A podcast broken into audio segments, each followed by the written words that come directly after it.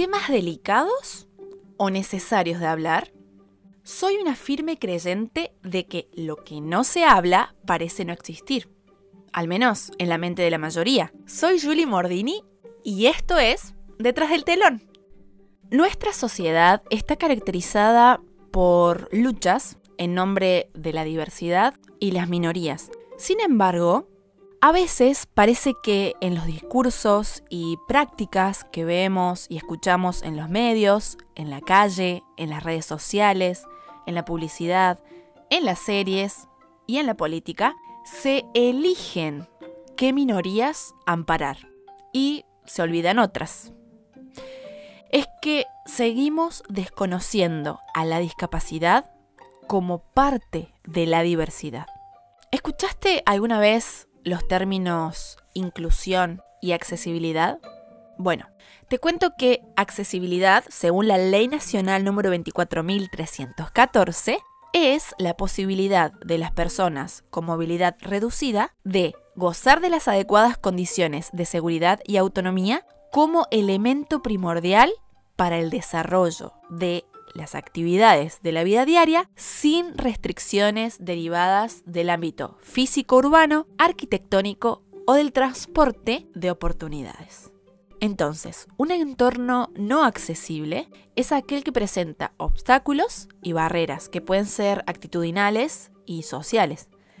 Por ejemplo, espacios sin rampa y únicamente con escaleras y escalones, pisos con desniveles, mostradores altos, probadores diminutos, sin apoyos e incluso el desconocimiento de la lengua de señas. Así, esto impide acceder a la información, a la posibilidad de realizar denuncias, a servicios médicos, a comprar ropa. Por lo tanto, vemos que la discapacidad en realidad está en el entorno y no en la persona, porque cuando la accesibilidad se pierde, aumenta la discapacidad. Daniela Asa es licenciada en comunicación, es conferencista, es columnista, y ella expresa en este sentido que en nuestra sociedad continúa perpetuándose un entorno discapacitante y una lógica que visualiza a las personas con discapacidad como incapaces. Pero incapaces de qué? De estudiar, de trabajar, de salir a tomar un café y hasta de comprarse algo lindo para una fiesta. Por su parte, inclusión es pertenecer a un grupo, sentirse único, aportar desde las diferencias. Implica que todos compartan lo mismo. El valor añadido a la diversidad lo aporta justamente la inclusión, porque implica que cuenten con vos.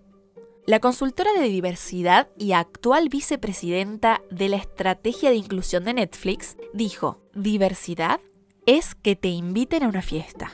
Inclusión es que te saquen a bailar. Entonces vemos que un ambiente puede ser diverso, pero la inclusión puede no estar garantizada. ¿Te cuento un secreto? La inclusión se contagia. Mientras se siga pensando que la discapacidad tiene que ver con las personas que tienen una condición y no con el entorno que inhabilita y que excluye, tendremos que seguir luchando por un futuro en el que todas las personas tengamos las mismas oportunidades. Cuando las personas con discapacidad piden inclusión y accesibilidad, están pidiendo dignidad, porque para construir una mejor sociedad se necesita que cada persona tenga las herramientas para sacar su mayor potencial. Lo hermoso es que todos salimos ganando porque todos somos diferentes. En esta serie de podcasts a los que llamo Detrás del telón, te propongo adentrarnos en la discapacidad, no para percibirla desde el modelo médico, sino para vislumbrarla como una realidad que nos compete a todos. Te espero en el próximo podcast.